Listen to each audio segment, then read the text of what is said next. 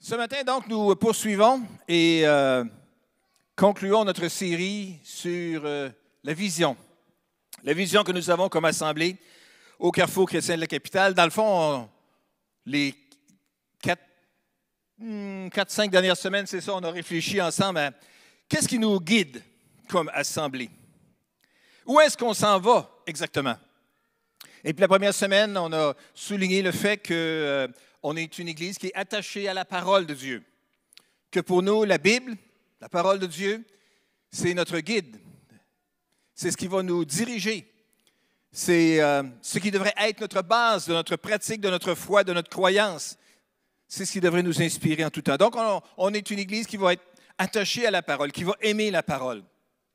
La deuxième semaine, on a souligné comment est-ce qu'on est une Église aussi qui est orientée vers l'avenir, dans le sens où on veut prendre le temps d'enseigner ou d'aimer nos enfants.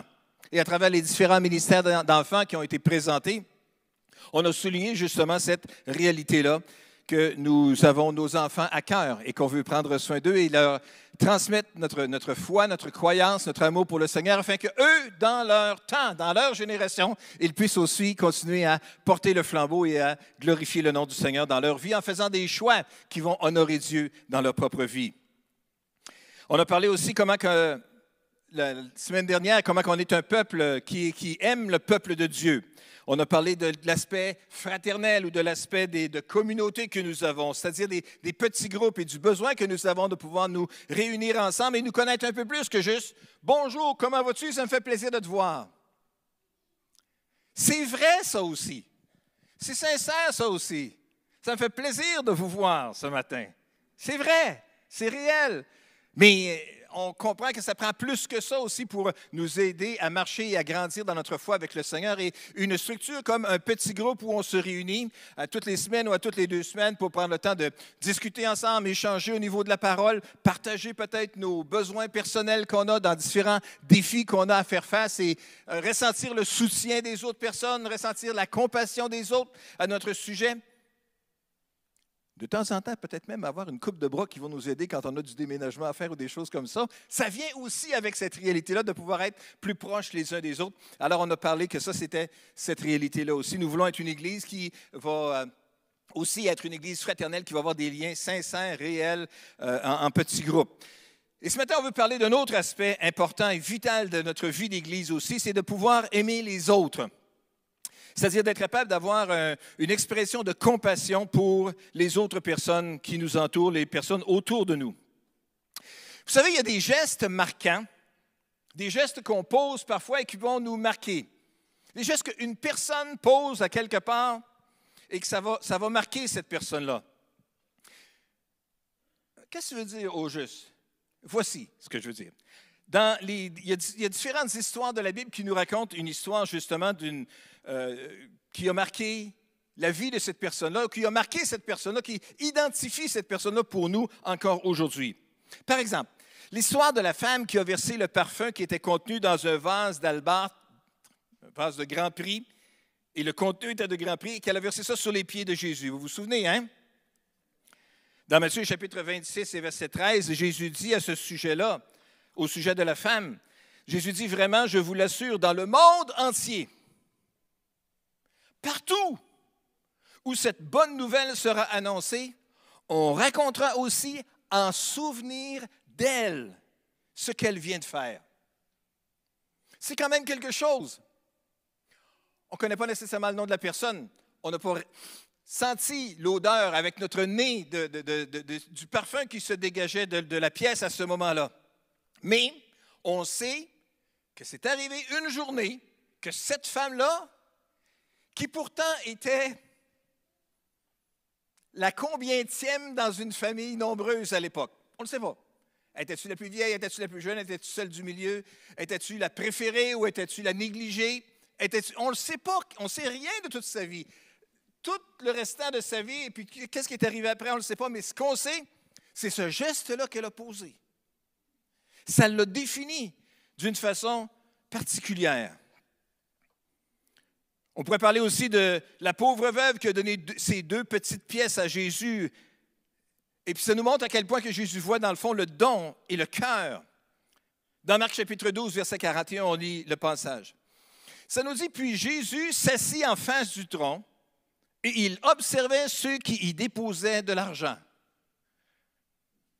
Arrêtons juste ici une petite minute.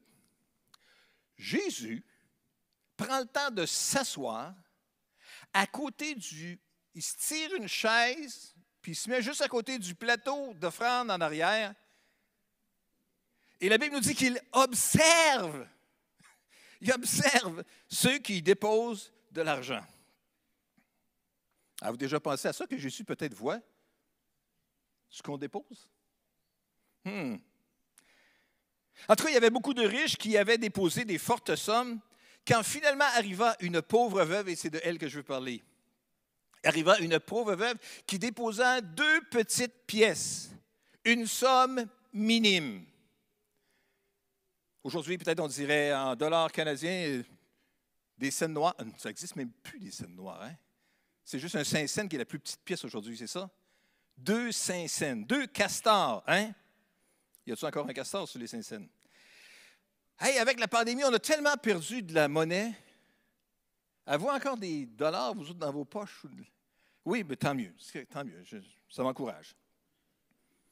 Mais on a du plastique, on a des téléphones, on a la connexion, toutes sortes de choses. Pourquoi qu'on traînerait des choses lourdes dans nos poches hein, ou dans notre bourse? Bref, la dame a déposé deux petites pièces, une somme minime. Mais verset 43, la Bible nous dit que Jésus appela ses disciples et leur dit, ah, il y a bien plus. Jésus, non seulement il regardait ce que le monde mettait dans l'offrande, mais il appelle ses disciples et il dit, venez, il faut que je vous dise quelque chose. Vraiment, je vous l'assure, cette pauvre veuve a donné bien plus que tous ceux qui ont mis de l'argent dans le tronc. Car tous les autres ont seulement donné de leur superflu, mais elle, dans sa pauvreté, elle a donné tout ce qu'elle possédait, ce qu'elle avait pour vivre. Ce geste-là qu'elle a posé cette journée-là, Jésus l'a observé, Jésus l'a souligné, Jésus a attiré ses disciples pour dire Venez voir qu'est-ce qu'elle a fait. Et ça l'a tombé dans l'oreille de, des disciples qui l'ont raconté à Marc, qui a été capable de l'écrire dans l'évangile de Marc ici et dans les autres évangiles où est-ce que c'est rapporté. Mais l'histoire nous est rapportée encore jusqu'à aujourd'hui. Il y a des gestes marquants des gestes qu'on pose et qui peuvent nous marquer pour le meilleur et pour le pire. Ici, on a deux histoires belles qui se sont passées. C'est des histoires inspirantes. Une histoire qui nous dit, par exemple, que la générosité, ce n'est pas toujours égal à la grosseur du don. Ce qui veut dire qu'on n'a pas besoin d'attendre d'être riche pour être capable de contribuer et d'aider non plus, de soutenir. Son geste ce jour-là était marquant. Et il y a beaucoup de gestes qui sont marquants aussi. Vous savez, il y a plein de gens qui posent des gestes qui vont finir par les démarquer. Au Québec, par exemple, on a une, cérémonie qu'on appelle un hommage au civisme, où on euh, on souligne des actes héroïques que des personnes ont pu expérimenter ou ont pu vivre. Ce qu'on veut, dans le fond, c'est de souligner le fait qu'il y a des personnes qui n'écoutent que leur courage dans des circonstances périlleuses et qui peuvent venir de tous les milieux. C'est une profonde humanité qui est leur dénominateur commun. Alors, afin de souligner le courage et la conduite exemplaire de citoyennes et citoyens qui portent secours à des personnes dont la vie est en danger, le gouvernement du Québec a adopté le 19 décembre 1977 une loi visant à favoriser le civisme. Prendre soin les uns des autres, veiller les uns sur les autres. Ça l'a pris jusqu'en 1977 pour penser à faire ça. Hein? Et derrière cette loi-là, derrière cette, reconnaissance du, du, civisme ou de l'hommage au civisme, il y a quand même un acte courageux qui a été accompli en 1973, qui est à l'origine de la loi, qui visait à favoriser le civisme. Et voici l'acte qui a été l'élément déclencheur de tout ça un acte qui a défini cette personne-là. Afin d'éviter une tragédie, un chauffeur de taxi de Montréal avait sauté de sa voiture pour prendre le volant d'un camion remorque qui roulait sans conducteur sur la rue Saint-Urbain à Montréal. Il s'était grandement blessé dans cette aventure. Et cette personne-là était... Euh, je n'ai pas poussé ma recherche jusque-là. J'aurais dû, tant qu'à vous mettre la table pour tout ça, on aurait pu, puis on aurait pu célébrer cette personne-là, puis l'applaudir, puis lui dire merci au nom de toutes les personnes qui pouvaient marcher peut-être sur la rue Saint-Urbain à Montréal cette journée-là, puis qui auraient pu être victimes si lui n'avait pas posé cet acte généreux-là au, prix de risquer sa propre vie et d'être malade, d'être blessé. Chaque année, l'Assemblée nationale euh, euh, souligne justement des actes héroïques que des personnes ont posés. Et, on, le fait pour chaque, euh, chaque région. Ce n'est pas juste à Montréal que les choses se passent. Combien il y en a qui savent que ce n'est pas juste à Montréal que la vie se passe? Hein? Tout le monde de Québec, c'est ça que ce n'est pas juste à Montréal que ça se passe. Dans les différentes régions administratives du Québec, il y a toujours un candidat qui est retenu et qui dont on souligne la contribution. Le récipiendaire, le dernier, pour l'année 2020, parce que vous aurez compris qu'il y a eu des changements qui sont arrivés en 2020 et 2021 qui ont fait qu'on n'a pas pu faire ce genre de cérémonie-là. Mais le dernier récipiendaire pour la région de la capitale nationale, la région de, Québec, c'est un monsieur qui s'appelle Normand Beaulieu. Est-ce que Normand est ici ce matin? Non, Normand n'est pas là. Si jamais un jour Normand nous, entend, ou que quelqu'un qui nous entend, qui connaît Normand, vous pourrez juste le féliciter et lui dire merci de notre part. Voici ce que Normand Beaulieu a fait. Le 14 novembre 2018, Normand circule en camion lorsqu'il aperçoit en sens inverse une voiture par laquelle sortent des flammes. C'est pas normal des flammes qui sortent d'une voiture, n'est-ce pas? Alors il s'arrête et court immédiatement vers la voiture. Les portes sont barrées et la femme est en panique dans la voiture. C'est possible une femme en panique dans une voiture? C'est normal une femme en panique dans une voiture qui est en train de brûler? Hein? Alors, il essaie d'ouvrir la porte, puis la porte est barrée. Il retourne à son camion chercher une barre de fer, une barre de métal pour essayer de briser la vitre. Et après plusieurs essais, il réussit finalement à sortir la victime du véhicule en flammes. Et si on avait été là le 14 novembre 2018, on aurait applaudi aussi, on dirait ah, quel geste courageux, parce que ça aurait pu exploser, ça aurait pu être dangereux de toutes sortes de façons. Des gestes héroïques que des gens ont posés, on veut les souligner. Il y a un autre personnage qui a posé des gestes aussi dans sa vie et qui a marqué le monde par sa vie et par des choses qu'il a faites. C'est un monsieur qui est un Suisse, qui est, décédé aujourd'hui, qui a vécu dans la période de 1828 à 1910, donc au 19e et au début du 20e siècle. Son nom, c'est Henri Dunant. Combien il y en a qui connaissent Henri Dunant? Vous connaissez Henri Dunant? Bien, franchement, vous n'êtes pas pire. Félicitations, euh, monsieur. Henri Dunant, à 22 ans, c'était un chrétien, un jeune homme chrétien. À 22 ans, il avait une foi à déplacer les montagnes et il se réunissait régulièrement avec un petit groupe de prière avec deux, trois amis dans sa ville natale, à Genève, qui était la capitale, dans le fond, des chrétiens évangéliques à, cette époque-là. Une fois par semaine, il se réunissait dans une chambre qui était peut-être mal chauffée, mais il priait. Puis Henri a entendu parler de d'autres jeunes aussi chrétiens qui, en France, en Flandre, en Hollande, euh, faisaient la même chose, se réunissaient et priaient aussi régulièrement. Combien y a-t-il de clubs de prière de des jeunes hommes à tous les vendredis soirs dans les différents pays du monde? Aujourd'hui? Je ne le sais pas. Hein? Mais dans le temps de Henri, c'était ça. Un jeune homme de 22 ans qui prie que personne connaît, qui vient d'une ville, Genève, ça doit être une belle ville, c'est une belle ville, je présume. Mais on n'a jamais entendu parler plus que ça. Mais ce que Henri a fait, c'est qu'il a continué à. Il a écrit à d'autres jeunes qui étaient justement dans les mêmes dispositions d'esprit, ou en tout cas qui se réunissaient et qui priaient. Et puis ils se sont réunis ensemble euh, à, Bruxelles, à Amsterdam, à différents endroits. Ils se sont réunis ensemble et puis ont commencé à, former une, communauté. En, 1900, en, 1855, ils se sont réunis à un moment donné dans une place principale, dans une, salle sur la rue Royale à Paris. Il y en avait qui venaient de différents côtés, de différents pays. Ils parlaient pas nécessairement la même, la même langue, mais ils se saluaient tous d'un signe de la main, d'une tape amicale afin de s'engouffrer dans cet immeuble-là. Le lendemain a été fondée à Paris l'Alliance universelle des unions chrétiennes de jeunes gens, qui était l'acte de naissance d'un mouvement qui dénombrait même jusqu'à aujourd'hui 45 millions de membres, qui est connu partout sous le nom de YMCA. Young Men Christian Association et Young Women Christian Association, YW. C'est le fondateur de ça. Tant qu'à prier puis à être ensemble, pourquoi est-ce qu'on n'aurait pas une place pour se réunir, pour avoir du plaisir ensemble, mais dans un climat chrétien?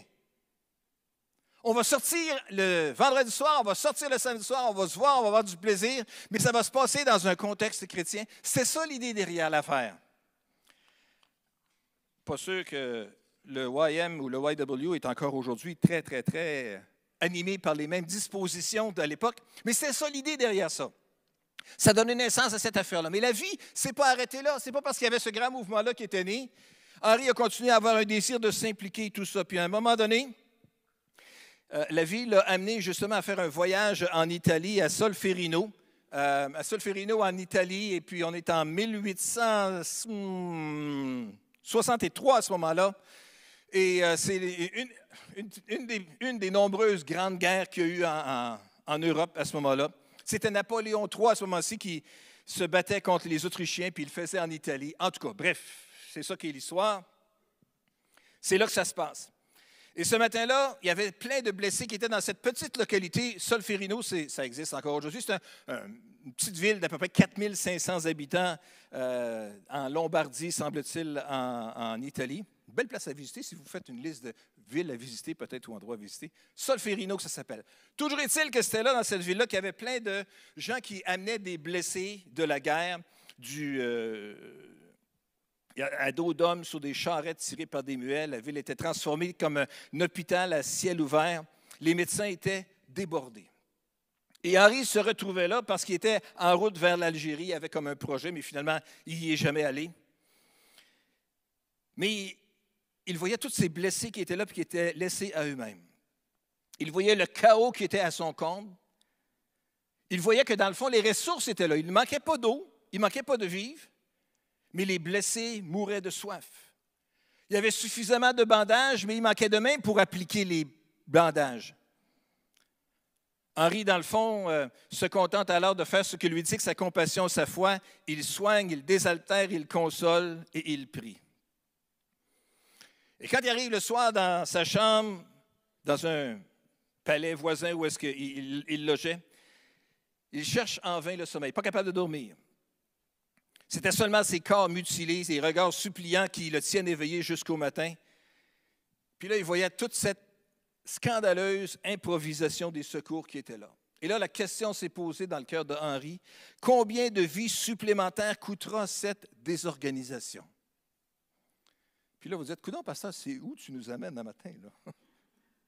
On voit des corps meurtris aussi, on voit des gens blessés dans la guerre actuelle qui se passe. Puis tu nous parles de ça j'arrive. Henri en, sera jamais marqué de cette affaire-là. Ce qu'il s'est posé comme question ce jour-là et qui est resté comme une question pour sa vie, c'est y aurait-il pas moyen, en temps de paix et de tranquillité, de constituer des sociétés de secours dont le but serait de faire donner des soins aux blessés en temps de guerre par des volontaires zélés, dévoués et bien qualifiés pour accomplir une telle œuvre.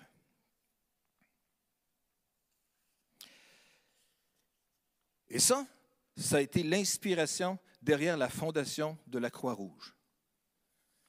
En octobre 1863, Henri, avec d'autres amis, ont fondé la Croix-Rouge. Puis vous remarquerez que le drapeau de la Croix-Rouge, pas compliqué, hein, c'est un drapeau blanc avec une croix rouge dessus.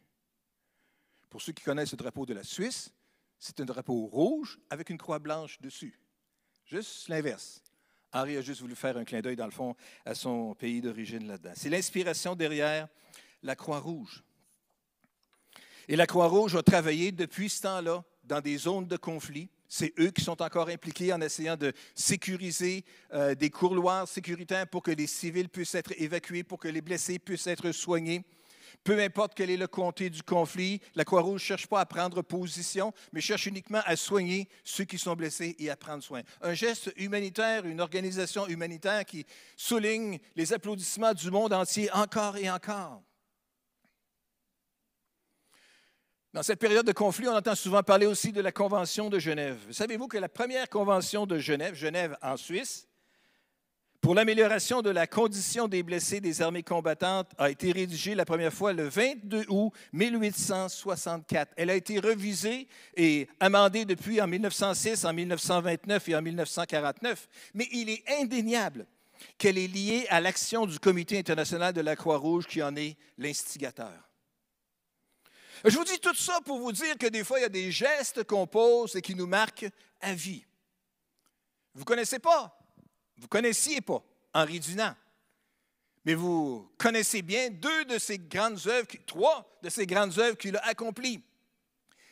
Le grand mouvement des YM ou YWCA, la Croix-Rouge et puis la Convention de Genève, qui cherche à traiter avec humanité et dignité toute personne blessée aujourd'hui. Savez-vous quoi? Henri a été le premier récipiendaire du prix Nobel de la paix en 1901 pour l'ensemble de son œuvre qu'il avait accomplie. Il y a de ces gestes et de ces actions qui nous marquent et qui nous marquent à vie. Mais ce matin, j'aimerais juste vous ramener dans la parole, parce qu'on est une église qui aime la parole, pas juste l'histoire, et puis qu'est-ce qui fait, qui fait quoi dans le monde au juste? Il y a de ces gestes, de ces actions que Dieu remarque et que Dieu note. Et on a besoin d'en prendre note, nous aussi. Parce que nous sommes appelés, comme croyants, comme chrétiens, à poser des gestes de générosité aussi pour soulager ceux qui nous entourent. Dans tous les besoins élémentaires. Il voyait que les ressources étaient là. Henri, il y avait de l'eau, il y avait des bandages, il y avait des, médicaments, mais il n'y avait personne pour faire la distribution. Ça prenait juste quelqu'un, puis bien organisé pour être capable de le faire. Puis la Croix-Rouge, encore aujourd'hui, c'est un exemple d'organisation et de planification d'avance et d'avance. Dans Matthieu chapitre 25, on voit ici euh, l'histoire qui nous parle du jugement dernier. Et Jésus raconte l'histoire en disant, après quoi le roi dira à ceux qui seront à sa droite, Venez, vous qui êtes bénis par mon Père, prenez possession du royaume qu'il a préparé pour vous depuis la création du monde. Car j'ai eu faim et vous m'avez donné à manger. J'ai eu soif et vous m'avez donné à boire. J'étais un étranger et vous m'avez accueilli chez vous. J'étais nu et vous m'avez donné des vêtements. J'étais malade et vous m'avez soigné. J'étais en prison et vous êtes venu à moi. Alors les justes lui demanderont, oui, mais Seigneur, quand avons-nous vu? Avoir faim, t'avons-nous donné à manger, ou avoir soif et donné à boire, ou étranger, t'avons-nous accueilli, ou nu, t'avons-nous vêtu, malade ou prisonnier, et sommes-nous venus te rendre visite? Alors le roi leur répondra, vraiment, je vous l'assure, chaque fois que vous avez fait cela, au moindre de mes frères que voici, c'est à moi-même que vous l'avez fait. Chaque fois que vous avez posé un geste d'entraide à l'autre qui est là et qui est dans le besoin, étancher sa soif, soulager sa faim, accueillir, vêtir, soigner, visiter. Jésus dit, chaque fois que vous avez fait cela, au moindre de mes frères, pas besoin d'être les grandes personnes prestigieuses et visibles, et puis lorsque les caméras de télévision sont là, puis les rapporteurs sont là pour rapporter l'action qu'on accomplit, non, au moindre dans les coins les plus reculés, les plus cachés. Jésus dit, c'est à moi-même que vous l'avez fait. Il y a des gestes que Dieu voit. Il y a des gestes que Dieu note. Jésus dit, c'est à moi que vous l'avez fait. Est-ce que vous voulez faire quelque chose pour Jésus? Ah oui, Jésus nous a sauvés. C'est sûr qu'on veut faire quelque chose pour Jésus.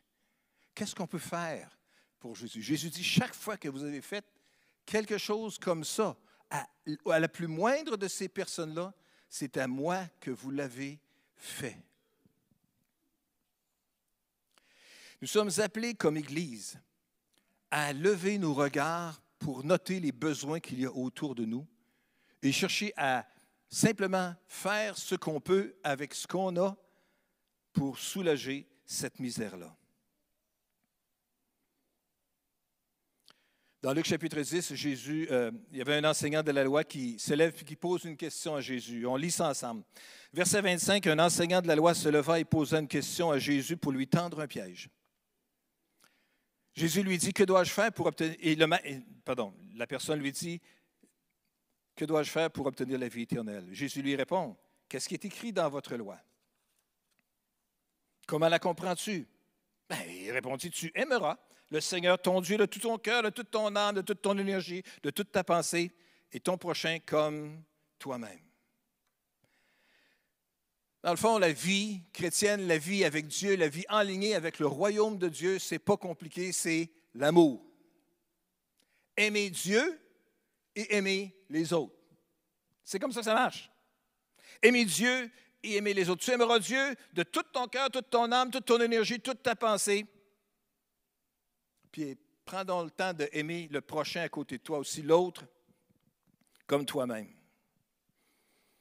Aimer Dieu donc de tout son cœur, de toute son âme, de toute son énergie, de toute sa pensée, être vraiment imprégné par une vie spirituelle riche, nourrie de la parole de Dieu, nourrie de la prière, nourrie de l'intercession, nourrie de la communion fraternelle. Mais dans quel but? De se sentir bien? De se sentir la conscience soulagée d'avoir été pardonné de nos péchés? Et nous le sommes. On a chanté sur le fait que nous sommes pardonnés, que Jésus a offert sa vie en sacrifice, puis c'est vrai. Mais tout ça, pourquoi? Pour servir et pour tourner son regard vers l'autre. Et dans ce passage-là de Luc chapitre 10, si on poursuit la lecture, on arrive à la personne dit, ouais, mais c'est qui au juste mon prochain? Et là, on connaît l'histoire, la réponse de Jésus, qui, dans le fond, la parabole du bon samaritain. Hein? Il y avait un homme qui descendait de Jérusalem à Jéricho, il arrive dans un endroit, il se fait battre, et on le laisse là, on le vole, puis on le laisse là à moitié mort. Puis là, il y a des bien bons euh, serviteurs de Dieu, hein, un, prêtre, et puis après ça, un lévite qui passe, et ils passent tout droit parce qu'ils ne veulent pas se salir, parce qu'ils ne veulent pas euh, s'impliquer en, touchant quelque chose qui pourrait être impur, parce qu'ils veulent rester purs spirituellement. Et puis finalement, il y a un Samaritain, un négligé, un quelqu'un dont la foi, on ne sait pas trop trop qu'est-ce que c'est, et puis un quelqu'un de mélangé, un bâtard, comme on dirait aujourd'hui. C'est comme ça que les Juifs voyaient les Samaritains. Et puis ils voient que la personne qui est là, ce n'est pas quelqu'un de sa gang, ce n'est pas un Samaritain qui est dans le fossé. Mais lui, il arrête sa monture, il descend, commence à en prendre soin. Il met sur sa monture, il l'amène dans une auberge. Vous connaissez l'histoire. Puis après ça, il donne de l'argent à l'aubergiste, puis il dit Prends soin de lui, puis si c'est pas assez, quand je reviendrai, je te redonnerai encore qu'est-ce que ça va prendre de plus? Qui est mon prochain? C'est qui mon prochain juste? C'est qui que je devrais aimer? Dans le fond, ce n'est pas compliqué, c'est l'autre. L'autre. C'est qui l'autre? C'est celui qui est différent. Celui qui ne pense pas comme moi. Quelqu'un qui n'est pas de la même culture que moi. Quelqu'un peut-être qui ne parle pas la même langue que moi, qui n'est peut-être pas de la même religion que moi. Puis quand il n'est pas de la même culture, qui ne parle pas la même langue, qui n'est pas de la même religion, ben j'ai peur de ces personnes-là.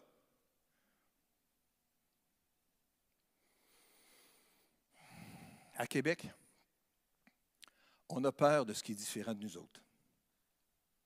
Je sais. Je sais. Je suis un gars de Québec. En fait, en vérité, pour dire toute la vérité, je suis natif de Sainte-Marie-de-Beauce. C'est une belle localité dans le sud, sur la rive sud. Mais je sais, je pense comme quelqu'un de Québec. Je vis comme quelqu'un de Québec. Je ressens les choses comme quelqu'un de Québec. Puis je sais comment qu'à Québec, pour des raisons de conquête ou de maltraitement de tous les méchants qui ont voulu nous faire du tort, et qui ont réussi dans une certaine mesure à travers l'histoire, on a peur de tout ce qui est différent de nous autres. Et je sais que pour des gens qui arrivent de l'extérieur, c'est pénible d'arriver à Québec. Pas juste pénible parce que l'hiver dure jusqu'au mois d'avril. Puis on aimerait que ça puisse se terminer avant le mois de mai, ça c'est sûr. Mais aussi à cause de, pas juste la froideur de la température, mais peut-être la froideur de la culture. Que c'est plus facile de se trouver une job quand on s'appelle euh, Tremblay que quand on s'appelle un autre nom qu'il faut faire répéter à la personne trois fois son nom de famille. On a peur de ce qui est différent, de ce qui n'est pas la même culture, de ce qui n'est pas la même langue, de ce qui n'est pas la même religion, de ce qui n'est pas le même mode de vie. On a des soupçons. Mais moi, je veux juste vous dire que nous, comme Assemblée au Carrefour chrétien de la capitale, ce n'est pas nouveau, ça a toujours été comme ça. Mais on n'est pas appelé à se tourner vers soi-même et à se complaire en nous-mêmes, mais plutôt à se tourner vers les autres. On est appelé à s'impliquer socialement. On est appelé à faire preuve de compassion. Ce matin, on souligne le ministère au Carrefour ou la renaissance au Carrefour d'un ministère qui s'appelle Cœur en action. Et puis la semaine dernière, on vous a souligné le fait qu'on en parlerait ce matin, puis on a lancé cette opération, la grande moisson du Carrefour en action. Et je sais que plusieurs personnes ont fait des efforts pour apporter des aliments non périssables qui sont distribués notamment au Centre multiethnique de Québec. Non, pas au Centre multiethnique, mais par le Centre multiethnique de Québec. On reçoit des, noms, des noms, de personnes, d'adresses pour être capable d'envoyer des denrées comme ça, comme ça a été très bien expliqué par Olivier Marcotte la semaine dernière. Puis on cherche d'autres partenariats aussi. Est-ce qu'on a une photo peut-être de, la récolte de ce matin? Ah, c'est pas merveilleux la technologie, hein? On aime ça chialer des fois quand il y a des choses électroniques et tout, mais quand même, ça, c'est qu'est-ce que vous avez apporté ce matin pour être capable de contribuer à la grande moisson. Et euh, vous merci. Et avoir la naissance.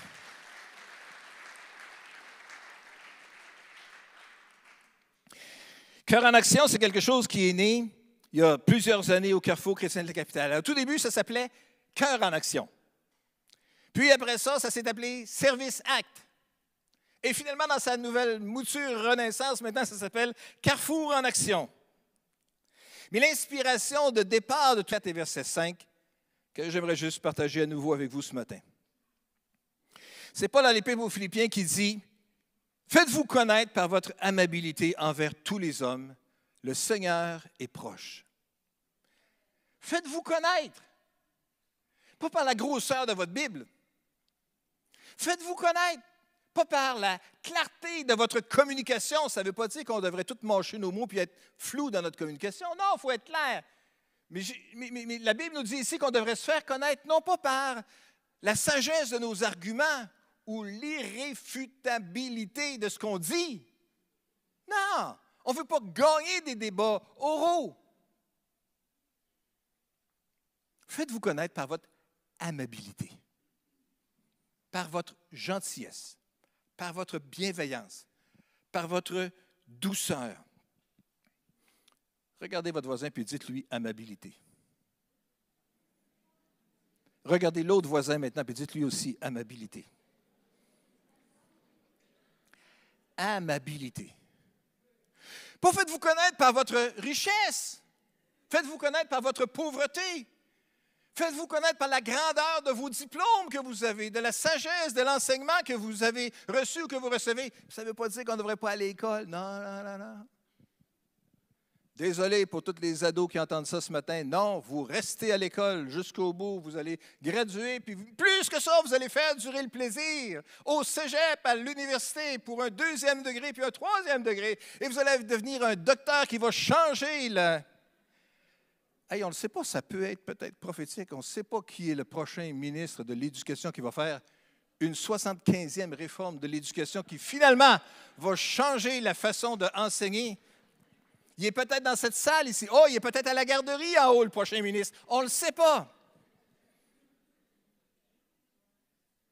On rit, là, puis on a du fun, là. Mais Henri Dunant, là, le fondateur de la Croix-Rouge, puis de YMCA tout ça, là, ça a déjà été un petit Henri, un petit bébé Henri. Et si dans son église locale à Genève, il y avait une garderie, il était à la garderie. Et puis après ça, à l'école du dimanche. Si, hum, pas sûr même que le mouvement de, de, Sunday School avait commencé en Angleterre et s'était répandu encore à ce moment-là. En tout cas, bref, il a déjà été plus jeune, il a déjà été plus petit. Faites-vous connaître par votre amabilité envers tous les hommes. Pas juste ceux qui nous ressemblent, mais tous les autres. Faites-vous connaître. Carrefour en action. Et si on peut juste rêver un peu, on peut juste rêver un peu? Le rêve n'est pas une exigence d'accomplissement. Un rêve, c'est juste une idée, une projection qu'on peut faire dans l'avenir. La façon dont je vois Carrefour en action, ça pourrait avoir trois volets. Un premier volet qui est celui qui est bien développé, articulé et qu'on va continuer à apporter aussi, c'est le volet de soutien alimentaire, qui est principalement orienté vers les personnes qui ne sont pas du Carrefour chrétien de la capitale, qui sont principalement des nouveaux arrivés dans la région de Québec, où euh, on verra avec les autres partenariats qu'on pourra avoir avec d'autres organismes publics qui vont nous référer des personnes qui ont véritablement des besoins, mais qui ne sont pas nécessairement des chrétiens évangéliques. On va juste simplement aller leur porter de la nourriture chez eux. En leur donnant une petite carte aussi, en parlant du Carrefour chrétien. Avez-vous déjà reçu des petites cartes comme ça? Oui, quand vous êtes venu peut-être et que à l'entrée, on, on en a remis à tout le monde. Parfait, c'est bon. Gardez donc ça sur le frigidaire quelque part pour vous rappeler. Ou proche de votre liste d'épicerie aussi. Là.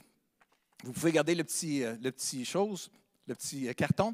Juste pour vous rappeler, quand vous achetez, euh, quand vous faites l'épicerie et que vous regardez qu'est-ce qui est en spécial cette semaine chez Super C, chez Métro, chez IGA, chez, etc., chez Maxi, et puis que vous voyez qu'il y a vraiment quelque chose qui a un bon, rabais cette semaine pour les pâte alimentaire ou pour les quelque chose, bien, vous en achetez deux au lieu de un, vous en achetez un pour vous, puis vous en achetez un deuxième pour un quelqu'un d'autre qui va en bénéficier aussi, puis vous apportez ça le dimanche matin, ça va être merveilleux.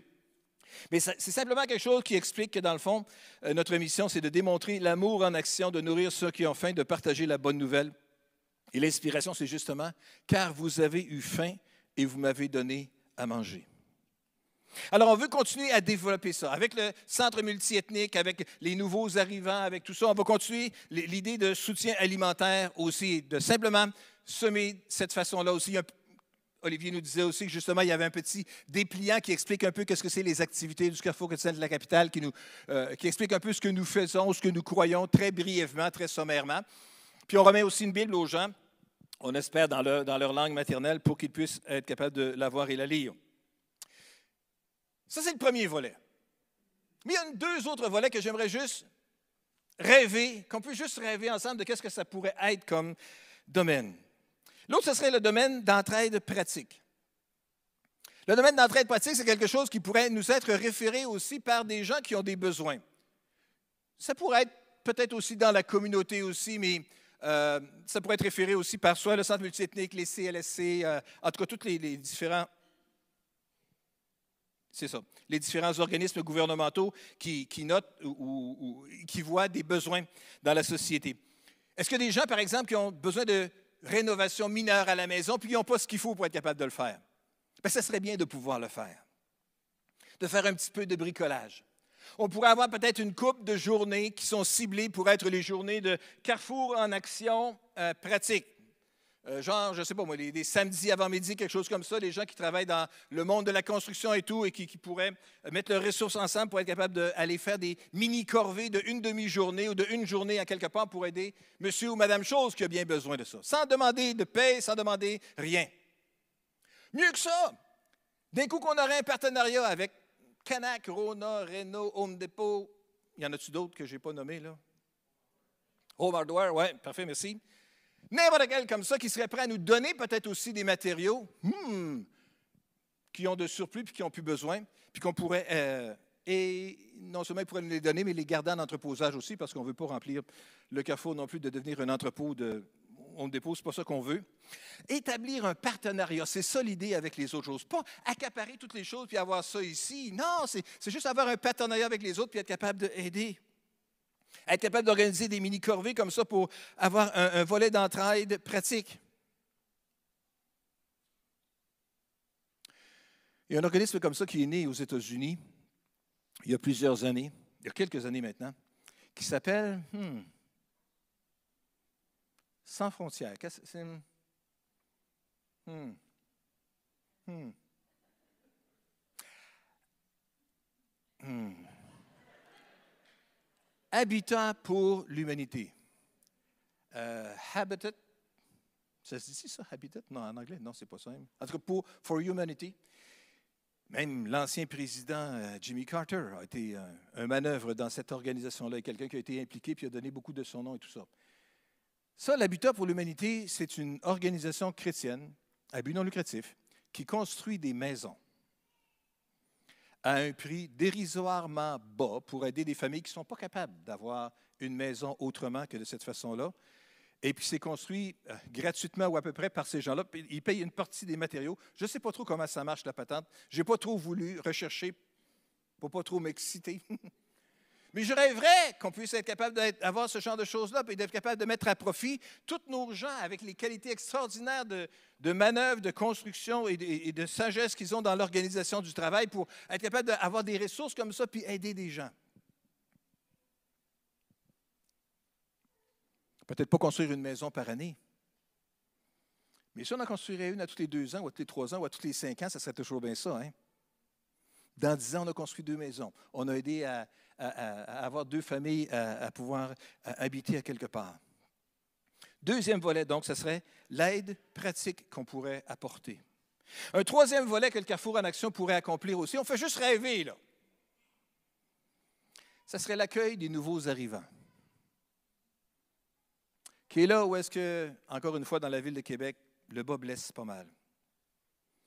Beaucoup de personnes, des nouveaux arrivants, ont beaucoup de troubles avec l'immigration. Alors, je me suis dit, est-ce qu'on ne pourrait pas aider au niveau des démarches administratives? Je ne connais rien des démarches administratives de l'immigration. On fait juste rêver. Tu sais, quand on rêve, on ne sait pas toutes les implications qu'il y a derrière. Hein? J'aimerais qu'il puisse y avoir un avocat spécialisé en, immigration qui donne sa vie à Jésus et qui devienne membre du Carrefour chrétien de la capitale. Ça, ça ferait mon affaire en Titi. En fait, je vous invite à prier pour ça aussi. Il y a peut-être quelqu'un dans la ville de Québec que le Seigneur va être en train de titiller son cœur et puis être capable de l'attirer à lui, puis il ne sait pas qui est peut-être l'objet de la prière que vous êtes en train de faire. Mais j'aimerais qu'on puisse être capable d'offrir un soutien et une aide aux personnes qui sont issues de l'immigration, des gens qui arrivent ici à Québec, pour être capable de les aider dans tous les trois niveaux euh, d'abord le, besoin d'aide pratique, avoir une place où rester, avoir quelque chose à manger, avoir quelque chose à se mettre sur le dos. Deuxièmement, l'aide euh, euh, communautaire, c'est-à-dire leur apprendre aussi comment on magasine ici, comment on fait des choses, à quel magasin on ne devrait pas aller. C'est-à-dire qu'on ne devrait peut-être pas aller tout de suite chez Old Renfrew puis chez Simons lorsqu'on a besoin de s'acheter notre premier manteau d'hiver. On s'entend? On peut essayer de trouver une friperie ou un tigre géant ou je ne sais pas quoi, quelque chose qui est de plus abordable. Juste aider, accompagner les gens dans toute cette, démarche-là aussi. Euh, et puis après ça, peut-être les aider au niveau de tout euh, l'aspect euh, communautaire, c'est-à-dire aider l'inscription des enfants à l'école dans différents groupes, être capable d'orienter puis d'organiser les gens comme il faut, à être capable de vivre dans la communauté. Je pense qu'on aurait besoin d'avoir un volet également aussi qui pourrait aider d'une façon particulière les réfugiés, les gens qui fuient des zones de guerre et qui arrivent ici après avoir tout perdu. Et non seulement, on pourrait s'occuper de tout l'aspect euh, humanitaire, l'aspect physique et tout ça, mais maille de maille de maille. Quand tu as tout perdu, tout ce que tu as toujours eu dans ta vie, comme ressource, comme repère, tu dois arriver émotionnellement, tout virer à l'envers, vider. Qu'est-ce qui m'attend maintenant avec des peurs, des craintes? Et pendant le temps que je dis ça, là, il y a plein de personnes qui m'écoutent parler et qui disent Oui, je sais exactement de quoi tu parles, pasteur. Mais savez-vous quoi? vous êtes peut-être des bons candidats pour pouvoir nous aider dans ce domaine-là aussi. En tout cas, on verra. On fait juste rêver. Je ne vous lance pas une invitation pour euh, souscrire. Il y a des cartes d'inscription en arrière pour devenir euh, membre de cette organisation-là puis de vouloir s'impliquer au niveau de Carrefour en Action, mais on fait juste rêver ensemble de qu'est-ce qu'on pourrait faire. Qu'est-ce qu'on peut poser comme action qui va marquer? C'est pas compliqué. Jésus a dit, et dans les Écritures, on retrouve ce principe-là aime ton prochain comme toi-même. Et voici de quelle façon que ça va s'articuler pour nous au Carrefour chrétien de la capitale. Aimer l'autre. C'est sûr qu'on va étudier la parole, c'est sûr qu'on va prier, c'est sûr qu'on va organiser les temps de prière. Et d'ailleurs, on a justement une journée de, de jeûne et prière cette semaine. On va prier d'une façon intensive devant un défi, on prie. Et on va le faire d'une façon intentionnelle on va continuer à étudier la parole ensemble, on va continuer à avoir des, temps de prière, on va avoir des, temps de connexion vis-à-vis euh, la parole de Dieu. Ça, ça va continuer, c'est certain, puis ça va s'améliorer dans l'avenir aussi. On va continuer à prendre soin de nos enfants. On va continuer à prendre soin les uns des autres dans des petits groupes aussi. Peut-être encore plus qu'on le fait maintenant. On veut continuer à le faire. Mais on veut aussi pas être juste une Église qui est retournée vers elle-même, une Église qui est retournée vers l'extérieur. Parce que la Bible nous dit que Dieu a tant aimé le monde qu'il a donné. Dieu a tant aimé le monde. Dieu a vu le monde. Dieu a vu le besoin du monde. Il a vu notre détresse. Il a vu notre tristesse. Il a vu la situation désespérée dans laquelle on était. Et puis envoyé ce qu'il avait de plus précieux pour venir nous atteindre et venir nous toucher, venir accomplir le salut pour nous autres. Alors, à notre tour, on devrait aimer notre prochain que nous autres mêmes. Amen. Est-ce que je peux inviter les musiciens à revenir, s'il vous plaît?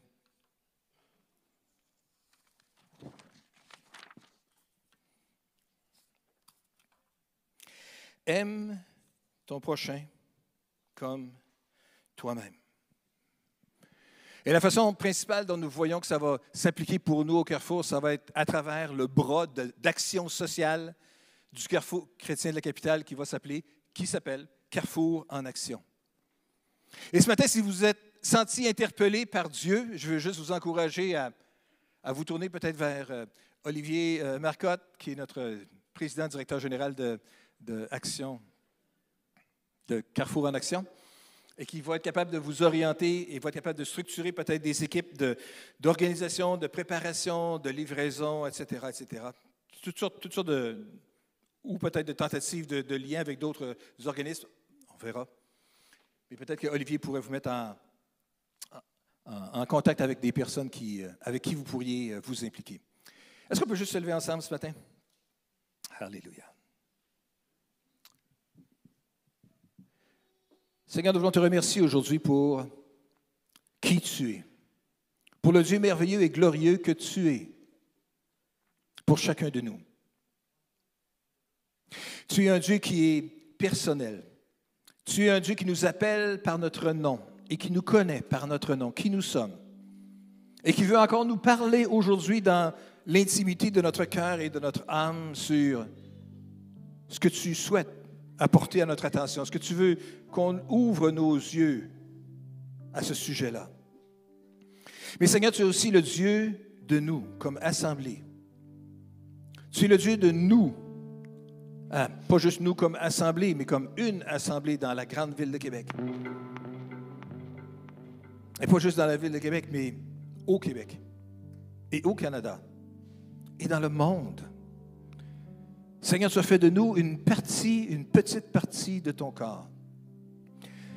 Et nous te bénissons pour cela. Nous te rendons grâce. Et nous voulons te prier que tu puisses nous guider à avancer un pas à la fois dans toute la mesure de ce que tu souhaites accomplir dans notre vie. Et que tu puisses nous aider comme assemblée au Carrefour chrétien de la capitale à être une Église qui va bien prendre soin les uns des autres et prendre soin de nos enfants et prendre soin de notre doctrine et prendre soin de notre vie spirituelle, aide-nous, ô Dieu,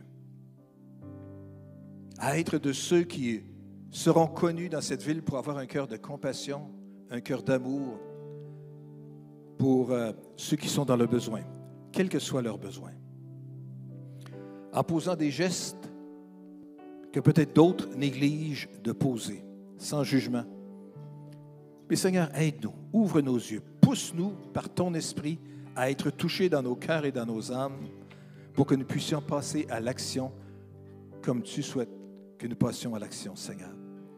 Alors on te prie, Seigneur Dieu, que tu puisses nous aider à être résolus chacun de notre cœur de faire notre part, notre rôle dans ce merveilleux royaume que tu veux bâtir, Seigneur, au milieu de nous et dans notre ville. Et nous donnerons à toi seul la gloire, Seigneur, au nom de Jésus. Amen. Et Amen. Amen.